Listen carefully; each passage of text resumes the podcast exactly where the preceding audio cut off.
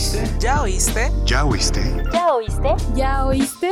Servicios de salud, prestaciones, cultura y más. Un programa de Liste hecho para ti.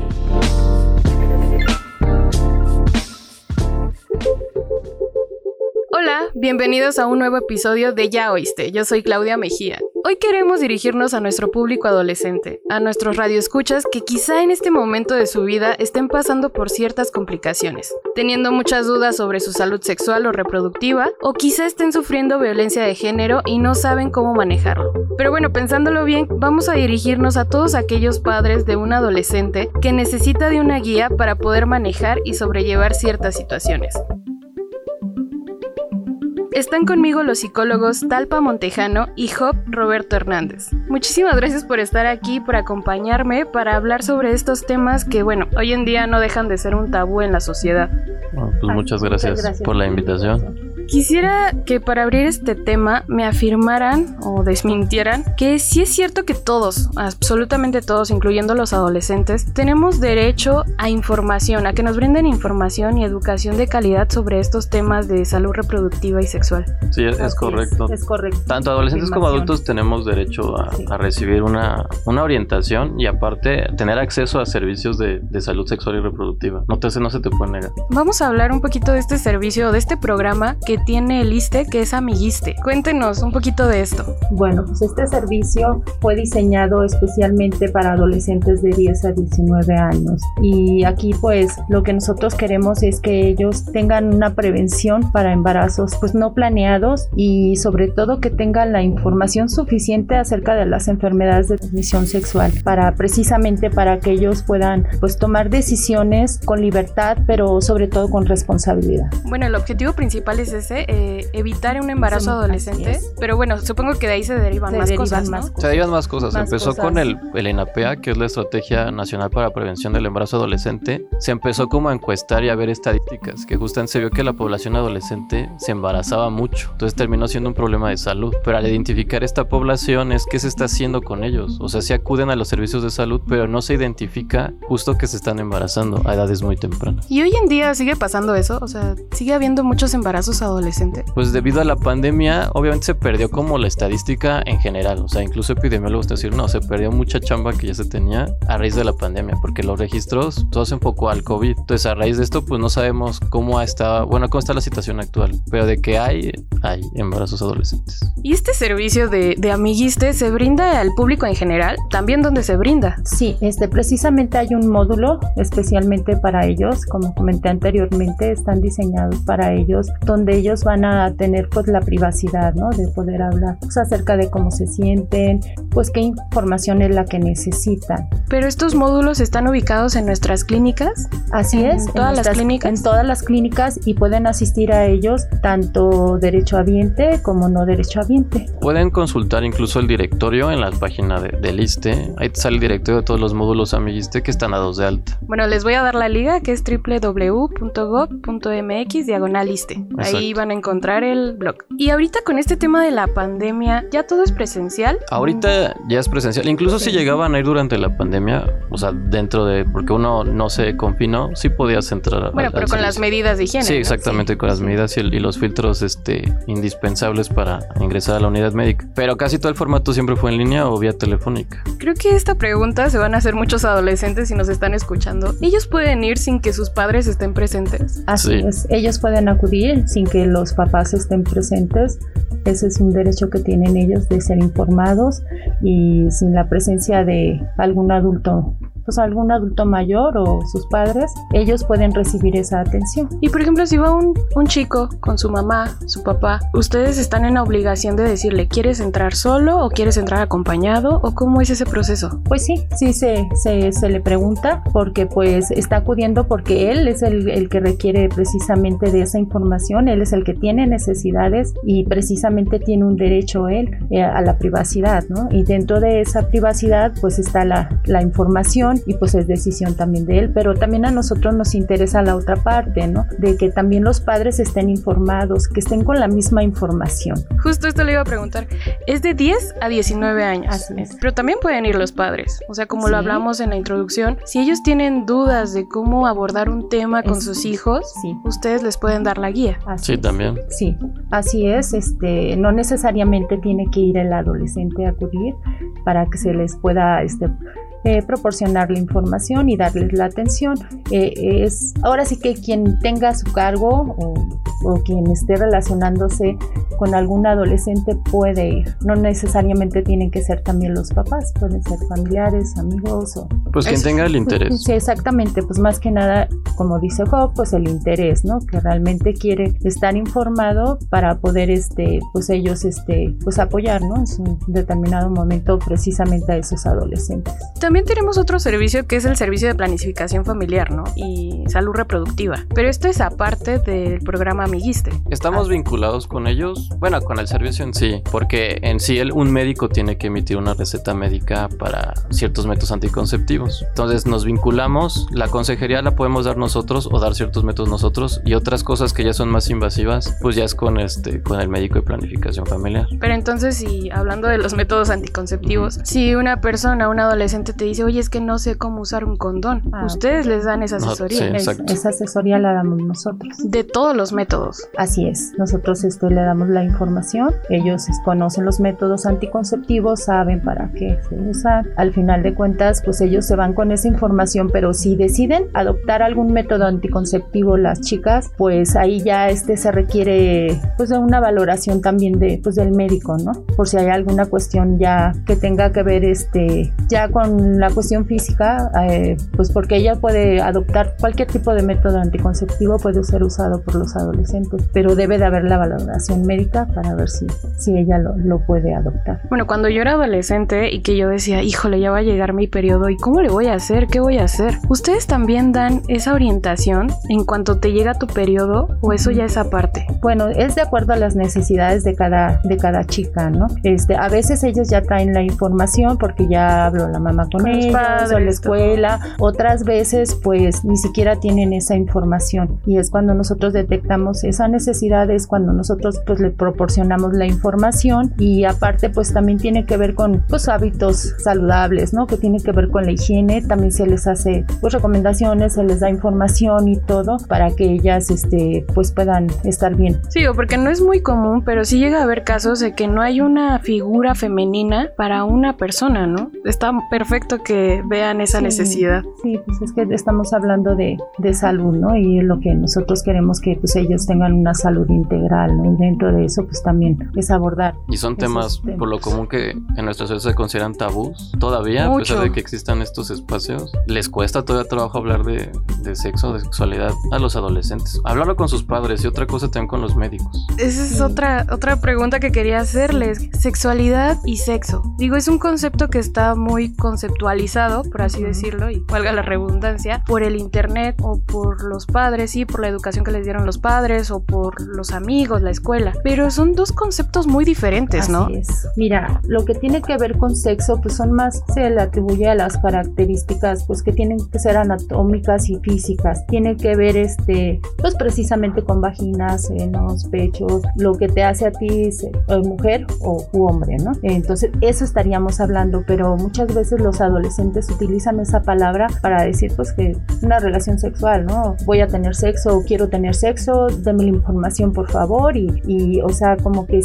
o sea, tienen cierta confusión, es cuando nosotros ahí pues ya, ya les explicamos, ¿no? A qué se refiere pues realmente sexo. Les dan esa educación sexual. Sí, es parte de la educación de ellos. En todo este proceso hay un equipo multidisciplinario. Sí, todo el equipo está involucrado. Eh, obviamente depende también de la necesidad y problemática que identifiques. A lo mejor viene por un método anticonceptivo, pero también en la entrevista puede salir otro tipo de problemática. Entonces se canaliza ya sea nutrición, odontología. Problemas emocionales con el psicólogo. Exactamente, psicología. O incluso si ya son cuestiones también médicas, pues que le dé el seguimiento el médico. Entonces sí, todo el equipo está involucrado. O sea que si el adolescente o la persona que va requiere algún otro servicio, ustedes lo canalizan. Así es, este, bueno, como comentamos de un inicio, pues es este la atención tanto de, para derecho ambiente como no derecho ambiente. Cuando nosotros este tenemos un chico chico que no es derechohabiente, pues tratamos de darle, les damos la información a dónde puede acudir para que él reciba pues eh, esa atención, ¿no? Que requiere que no nosotros no lo podemos hacer dentro de la clínica, ¿no?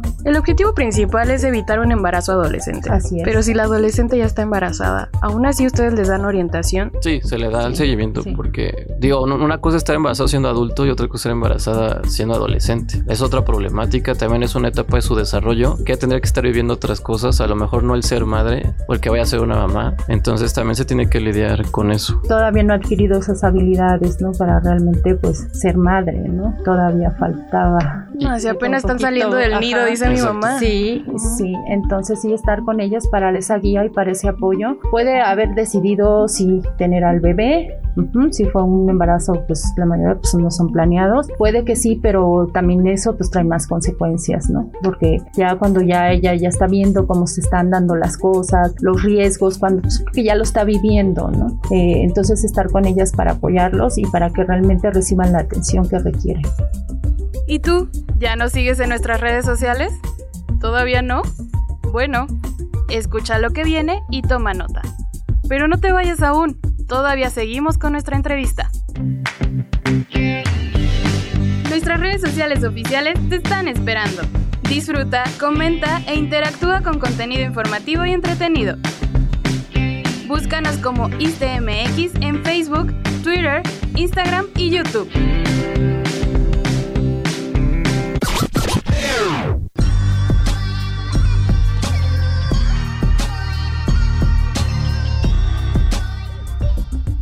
Porque prácticamente, bueno, yo lo veo así, truncas tu vida de alguna manera, tus estudios, lo que estás viviendo, tus relaciones. Pues cambia completamente tu dinámica, porque ya, pues ya, no va, ya no vas a ser hija, ya vas a ser también mamá. La responsabilidad que eso conlleva, hay quienes lo asumen, o sea, si hay adolescentes que lo asumen, o sea, que tienen cierto grado de madurez, que dicen, ok, pues va. Pero hay quienes no, o sea, no lo asumen, porque es como, todavía no acabo la escuela, ahora tengo que tener esto. También la dinámica familiar cambia, porque los papás ahora van a ser abuelos, pero esto es completamente inesperado no es que justamente como no es planificado, es un momento de crisis también para ellos. Es como qué vamos a hacer y cómo lo vamos a hacer.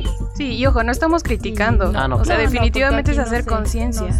No, lo que menos pues sería juzgar, ¿no? Aquí no, no es eso, sino simplemente pues que ellos tengan la atención, que se sientan apoyados, guiados y, y sobre todo pues a esos adolescentes que cuando eh, les dicen a sus papás que están pues la, la, chica embarazada o él, que su chica ya está esperando un bebé o algo, como decía Jo, pues ya va cambiando la dinámica familiar. Puede que sí reciban el apoyo de sus familiares o sus papás, sus hermanos, y puede que al, ellos expresar pues que ya pues van a ser padres, puede ser que, que pues, les retiren el apoyo, ¿no? Y luego hay casos que sí son muy tristes y, y pues conlleva más problemas, ¿no? Tanto pues, emocionales como psicológicos y, y la verdad por sí, si ya el adolescente pues ya está en, en, riesgo, ¿no? Con un embarazo tan temprana edad, ¿no? Y, y, luego con las otras cuestiones que tienen que ver más con la familia y con la sociedad, pues sí, es difícil para él. No, yo creo que desde un inicio, ¿no? Sí. ¿Cómo le voy a decir a mis papás? Sí. O sea, desde ahí te, te enfrentas a, a, una problemática emocional muy fuerte. Porque pues obviamente los papás no esperaban eso de,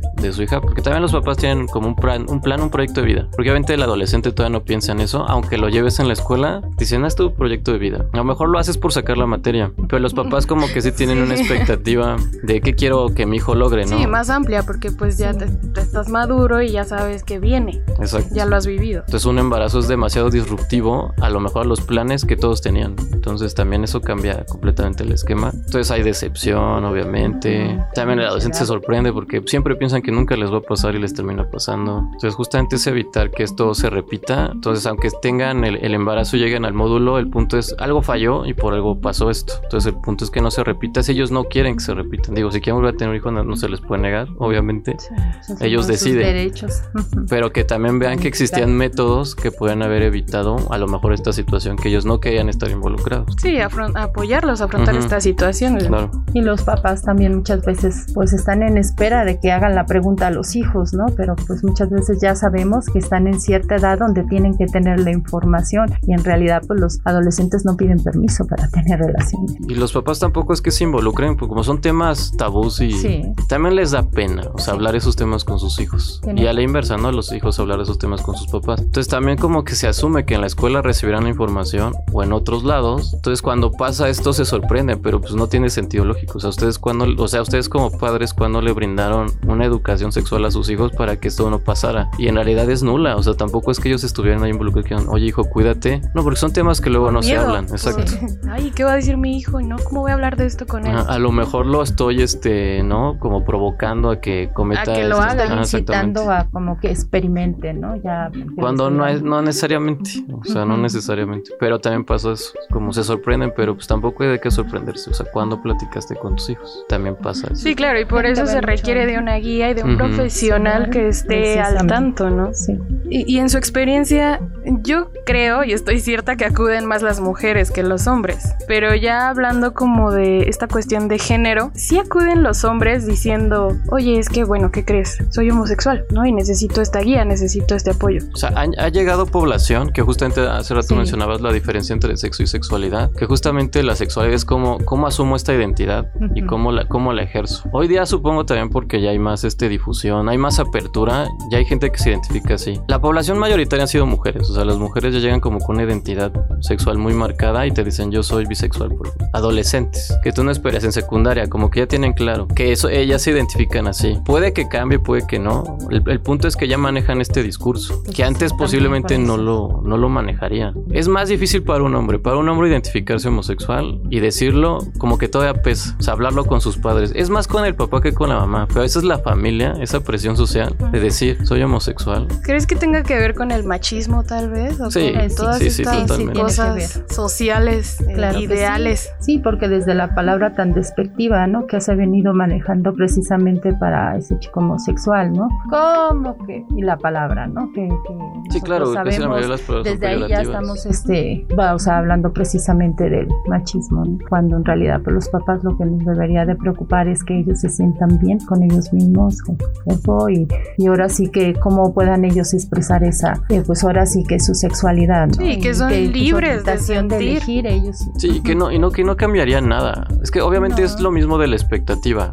En un caso es mi hijo está, mi hija o mi hijo se embarazaron, ¿no? Y en otro es mi hijo es homosexual o mi hija es lesbiana. Entonces eso también cambia las expectativas de los padres, pero también de los hijos, porque saben que sus papás no esperan eso de ellos, pero ellos tampoco es que hayan dicho, ah, pues quiero hacer esto. No, simplemente es, así soy yo y tendrían que aceptar, aceptarlo, porque ni siquiera es una condición, o sea, es como tú te vives con tu sexualidad. Ya tendría que decir, papá, o sea, pues no pasa nada, o sea, es normal, o sea, es un individuo que puede ejercer su sexualidad como tú quieras, con quien tú quieras, solo de manera responsable. Pero los papás pegan el grito en el cielo porque tienen este esquema todavía de familia tradicional de no, si tú eres mujer y eres lesbiana, entonces no vas a tener un esposo, una familia. No vas a tener hijos. Hijos, exactamente. Y lo mismo con parejas homosexuales, ¿no? ¿Y qué vas a hacer y cómo? ¿Y qué va a decir la familia? ¿Y qué van a decir los vecinos? Entonces se preocupan más por el qué dirán que por el tener bien cimentada como este apoyo familiar. Exactamente. Que y por lo que sienten, se sientan bien, sus hijos que se sientan bien, ¿no? Darles este, precisamente pues es parte de la autoestima de sus hijos, ¿no? Hay que cuidar eso, que, que haya salud en cuanto a eso, ¿no? De que ellos se puedan sentir bien. Ellos también tienen que hacer conciencia que, que, la situación es así. Exacto, y que no tendrían por qué... Ya eso no pues, cambiaría en nada, ¿no? Tus relaciones en cuanto a la, a la familia, ¿no? Al contrario, ¿no? Tenemos que ser un poquito más este, abiertos para poder hablar de precisamente de esos temas, este, para que cuando ya ellos, algún, pues que tengan que decir algo a los papás, pues tengan la confianza para poderse acercar a ellos, porque muchas veces acuden a, pues bueno, como en este caso con nosotros y, y nos están informando, ¿no? Su situación precisamente por lo que decía este Job, ¿por qué? Por el temor de decir y que dirán, ya no me van a querer mis papás o, qué va a pasar en mi familia, no va a ser señalada, o sea, eso tiene que ver con precisamente con todos esos tabús. Y, el prejuicio, más que el prejuicio. Porque se han ido, pero más que es como, es que mi hija me salió así, a ver qué pueden hacer ustedes con ella, como si esto fuera, como si a fuera ver una si la cuestión correctiva. como si fuera una cuestión correctiva. y no es, no es una cuestión correctiva, es una cuestión No, de por su hija es así. que no. Su hija es así y así se asume y así, y así se va a vivir. O sea, no es de que se tenga que corregir. No hay nada que corregir. Ujú. No hay nada que corregir. Ni tendría por qué pensarse en corregirse. ¿Qué es el problema? O sea, la gente considera todavía que es una desviación porque así se manejaba anteriormente y ha permeado en la cultura popular. Si uno llega a ver películas de antaño, o sea, se consideraba que era una desviación. Esto es muy moderno. Hasta la fecha siguen luchando por ese tipo de derechos. Aunque ya esté normado, se sigue luchando por eso. O sea, la, la lucha sigue, no ha, no ha cambiado. Pues siguen marchando, pues siguen exigiendo que haya cierta igualdad. Y el que se siga discutiendo, pues se da cuenta que en realidad no ha, no ha, no ha quedado como muy establecido. Sí, porque no tendría por qué discutir. Sí, exactamente. Se tiene que dar por algo que es normal y no se considera. De- Desafortunadamente siempre hay juicio, Sí. prejuicios. Yo soy hombre y a mí no me pasa. O sea, yo soy hombre y a mí no, no me voy a embarazar. ¿Para qué voy? O yo soy hombre y a mí no me puede dar una infección de transmisión sexual. Pero esto también está mal, ¿no? Bueno, Sí, desde cierto sí, sí, sí. punto está mal. Y por eso creo que no es tanto la concurrencia de que los hombres vayan a este servicio. Sí, y tiene que ver con lo que ahora hoy- día se maneja como masculinidades, ¿no? Que ya hoy día es como cómo ser masculino sin caer en este machismo. Y como que se asumía antes que el hombre tenía como cierto bagaje cultural por ser hombre y ciertas herramientas también, pues, como que el hombre ya sabe de mecánica, Ay, aunque no yo lo sé todo. Ah, exacto. Sí. sabe de sexo, aunque no estudia sexo, ¿no? Entonces es como que se asumía y es como, no, yo por qué tengo que ser, si yo ya lo sé.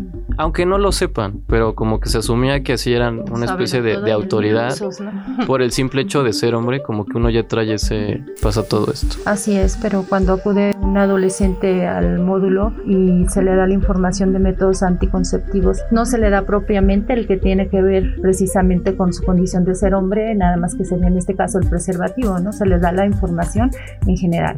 También este, pues que su pareja esté también protegida ¿Tú eres mi pareja? Órale, vente. Vamos a ver cómo está esta Sí. situación, ¿no? y tanto cuidarse él como cuidarla a ella, ¿no? Esa sería una manera también de, de pues, pues no nada más me prevengo yo, ¿no? Sino también a ti. Sí, la responsabilidad de los dos. responsabilidad es de los dos. Pero incluso aunque el hombre tenga conciencia o quiera como recibir la orientación, van con más pudor o con más vergüenza que como va una mujer. pues. Este podcast se transmite en diferentes plataformas digitales. ¿Quieres saber cuáles son? Escucha el siguiente promo.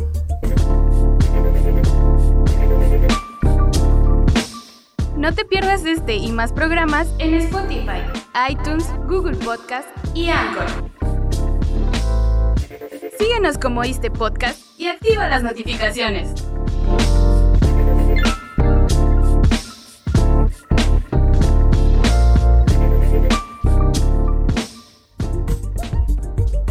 Ha de ser muy raro que llegue un hombre súper así como yo vengo porque quiero cuidar a mi pareja o me quiero cuidar yo. Ajá, incluso cuando piden preservativos mandan a la esposa, no, no van ellos, o sea, les da pena incluso pedir preservativos. Cuando pues es como, pues si tú los quieres tendrías que venir por ellos. Sí. Ay, no, muchachos, esto está muy... Hay mucho que... sí. mucho. ¿Qué otras problemáticas son frecuentes que han visto? No sé, por ejemplo, el, el bullying o el ciberbullying. Bueno, hoy día con las temas. nuevas tecnologías y los nuevos formatos también para cambiar información y socializar, porque antes no, no existía este intermediario, incluso hasta para, si quieres, como el cortejo o conocer gente, pues era en la escuela eh, o, o te reunías en algún lugar, ese era el formato antes. Hoy día gracias a las tecnologías, pues el formato pues, son las redes sociales, incluso aplicaciones donde tú conoces gente para salir. Entonces lo que esto conlleva obviamente es que ya no sabes con quién hablas y que también hay perfiles falsos Exactamente. que te pueden robar tú dependiendo de lo que subas a internet, tus fotos. Entonces también eso es una especie de acoso. O sea, sí nos ha tocado casos de que le roban la identidad a Alguien. En este caso siempre son mujeres, en el que hacen como proposiciones a sus compañeros, pero no son ellas. Alguien les quiso hacer la mala pasada. Y también por alguna situación de, de identidad de género que también los acosen vía, vía Facebook. Y lo peor de todo, bueno, vía redes sociales, lo peor de todo es que eso se queda allí. O sea, ellos no pueden intervenir en borrarlo. O sea,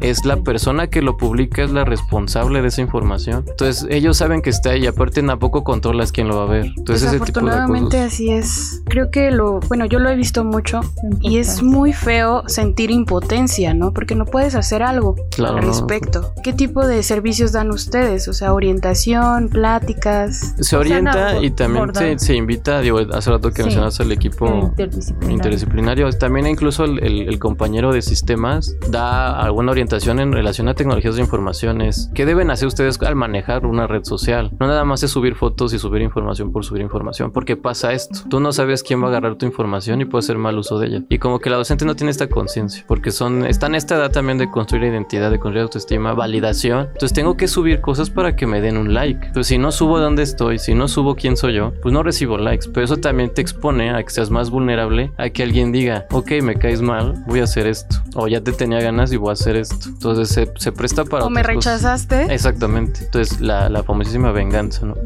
Entonces ya con la ley Olimpia, pues también se supone que esto tendría que parar, pero sigue pasando porque los adolescentes no se informan al respecto, o sea, no, no estudian la- la- las normas, la ética. Ellos es como, ah, me sí la que hiciste. Sí les vale. Sí, exacto. sí les Entonces vale. difunden cosas incluso vía mensaje de texto, que ellos no saben que es un delito hasta que alguien lo, lo identifique y dice es que lo que hiciste es un delito. O sea, tú no puedes mandar fotos sin consentimiento de alguien. Pero antes era una práctica que siempre se hizo, pero pues que no había una consecuencia. O a lo mejor no existía este formato, ¿no? De tomo foto, la comparto. Porque hoy es inmediato. Es inmediato y se puede hasta volver viral, que es lo que ha pasado con ciertos casos que se han vuelto mediáticos. Que no deberían de pasar, pero tiene que ver con, con todo esto. Los formatos lo permiten y tiene que ver con la responsabilidad también de usar esto. Entonces, por eso invita a la gente experta es cómo manejar tu red social. Obviamente, el consejo primordial te dicen es no tengas una red social. Así te evitas de problemas. Sí, bueno, Pero pero eso... dan medidas preventivas también Sí. para que ellos pues tengan esa seguridad informática que, pues, que necesitan. Ay, qué padre. La verdad es que es, es muy padre y espero que esto sí pase en todas las clínicas. O sea, que sí hagan este tipo de interacciones con diferentes especialistas. Así.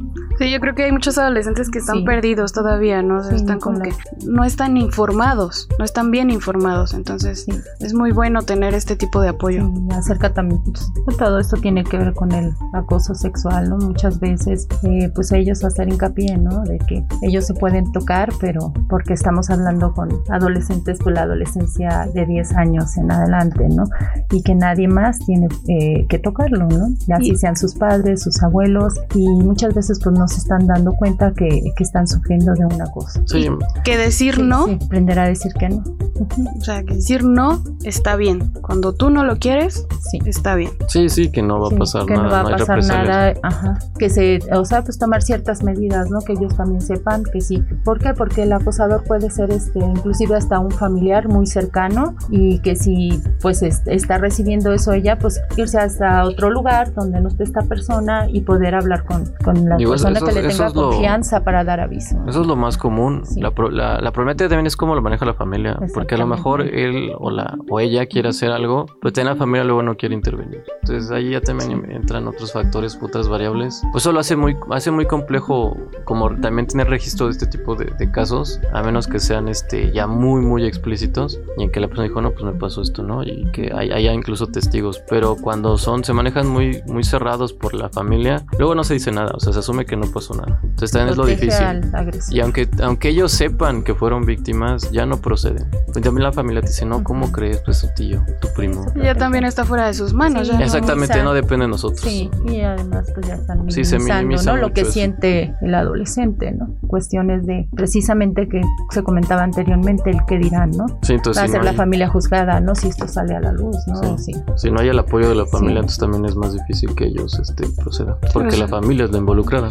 Ay, son casos bien complicados. Sí. Bastante Bien, bien complicado. complicados. Y bueno, ¿ustedes hacen algunas actividades en, en esta clínica? Bueno, ellos vienen de la clínica Revolución, creo que no lo había comentado, pero hacen actividades con los adolescentes. Bueno, ahorita con la cuestión de la pandemia Claro, tuvimos este que parar, ¿no? Ciertas actividades por lo mismo, ¿no? Que está, estuvimos todos confinados, pero nosotros este de un inicio este siempre estuvimos haciendo actividades, nosotros nos reuníamos una vez al mes, procurábamos que fuera junta de consejo técnico para que pudiera acudir la mayoría de los chicos, chicos de primaria, secundaria, a veces pues prepa se les dificultaba un poquito, pero pues dentro de las actividades, como lo comentó también aquí este juego, pues era pues una plática relacionada con pues con su salud de ellos y aparte pues era con el equipo interdisciplinario, pero después de esa plática que se les daba de esa información y esa orientación, eh, nosotros hacíamos actividades para que se diera la convivencia entre ellos y El- parte de esas actividades pues sí manualidades, este a veces este pues juegos, ¿no? También donde pues se les daba información también, pero pues a medida de juego, sí.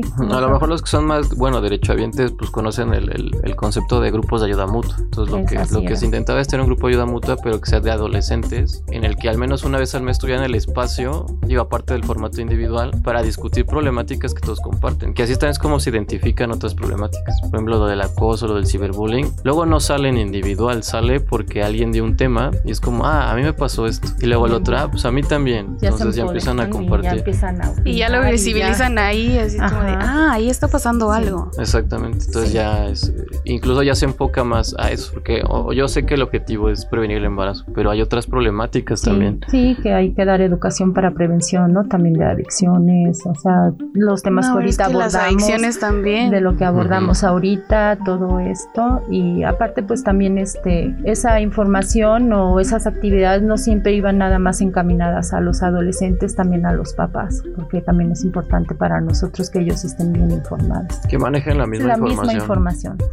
porque no, de qué es que ahí me dijeron en la clínica esto, pero tú me dices esto, entonces ¿a quién le hago caso? Entonces para evitar esos choques de discursos es, se invitan ambos para que tengan información y manejemos el mismo idioma, si no, este, siempre va a haber algún conflicto, si es de, no, yo te digo que es así, pero es que a mí en la clínica me dijeron esto, entonces mejor que ambos manejen el mismo discurso para que no haya ningún tipo de este, problemática. Choques ahí. Sí, sí, sí. sí. sí que, termine siendo alguna sí. Bueno, y que pienso que todo, todo lo que se habla también es confidencial, ¿no? sí, evidentemente es, confidencial. Se ande divulgando Así por ahí. Y también por como comentábamos, este, la cuestión de, de, que acudían cuando era junta de consejo técnico, lo, estaban los hermanos también de, de, los adolescentes que todavía a lo mejor no tenían la, la edad para ya pues recibir todas esas pláticas, esas actividades, pero también con, lo, con los hermanitos o bueno, con los niños también hacíamos actividades y trabajábamos, este, ya sea que Job se quedara con el grupo de ayuda mutua y yo trabajaba con los chicos, este, con los niños y las niñas. Ay, qué completo. Sí, precisamente para que, para que ellos, este, cuando ya tengan la edad para ya estar dentro del grupo, pues también ellos ya, vayan se vayan sintiendo como parte de, pero yo hago esta actividad y mi hermano que es más grande, mi hermana, hacen esta actividades. Ay, qué padre. Ojalá se vuelva a retomar todo esto de las actividades. Sí, se, va a retomar. Sí, sí ya tenemos ya este, este el formato. Porque incluso se quiso sondear a ver si los papás querían llevarlos en. Bueno, de manera por, en línea, ¿no?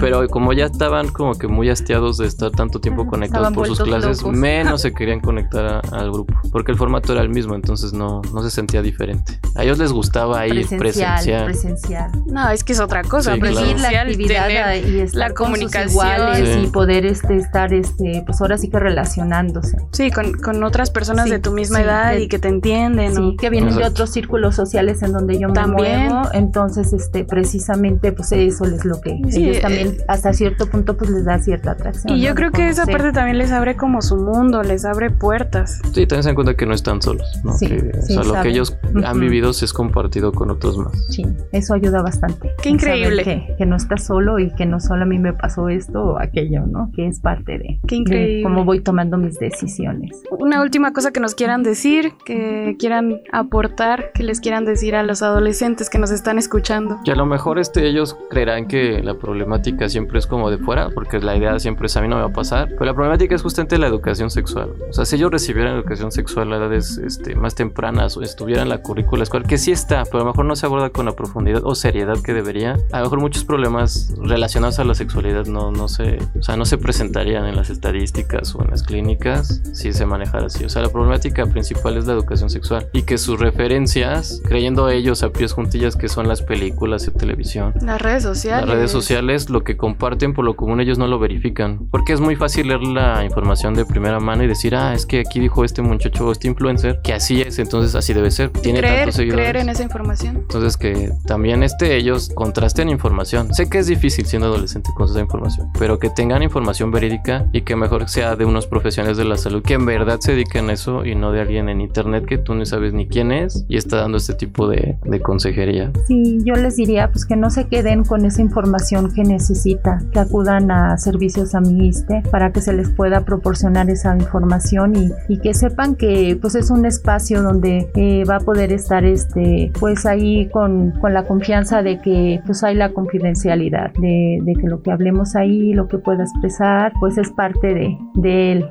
es lo que él se va a llevar y, y ahí quedó, ¿no? Que rompa con eso de, de pensar que me, me, pueden juzgar o a lo mejor me pueden regañar si yo dijera esto o aquello. No, y que se les va a dar un sí, trato digno, digno, digno y, sí. y, equitativo, yo creo Así que también, es. ¿no? Pues con calidez sobre con todo, calidez. sí, con interés, porque realmente pues para eso estamos. Sí, un adolescente lo que más necesita es que estés interesado en, en sus problemas Así y en es. lo que les pasa. Y aprovechen el espacio también. Digo, está para ellos, aprovechen. Así. Pues muchísimas gracias por, por venir, por estar aquí conmigo, por charlar un rato sobre este programa que, que es muy interesante, que es Amiguiste. Gracias por estar aquí. Gracias por la invitación. Gracias por la invitación. Sí, los esperamos. Bueno, yo no, ustedes, pero ojalá, ojalá puedan darse el tiempo de ir y compartir también esta parte de su vida. Bueno, y a ti que nos escuchas, muchas gracias por estar aquí también. Hasta luego. Este programa es realizado por la Unidad de Comunicación Social. En la supervisión, Ámbar González. En la producción, Antonio Tapia. Y en los micrófonos, Claudia Mejía. Amigo, si tienes flujo de la orina débil o interrumpido, dolor, ardor o sangre al orinar, puedes tener cáncer de próstata. No te pierdas nuestro siguiente programa donde hablaremos sobre este padecimiento.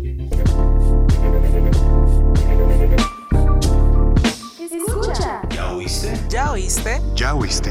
¿Ya oíste? ¿Ya oíste? Servicios de salud, prestaciones, cultura y más. Un programa de Liste hecho para ti.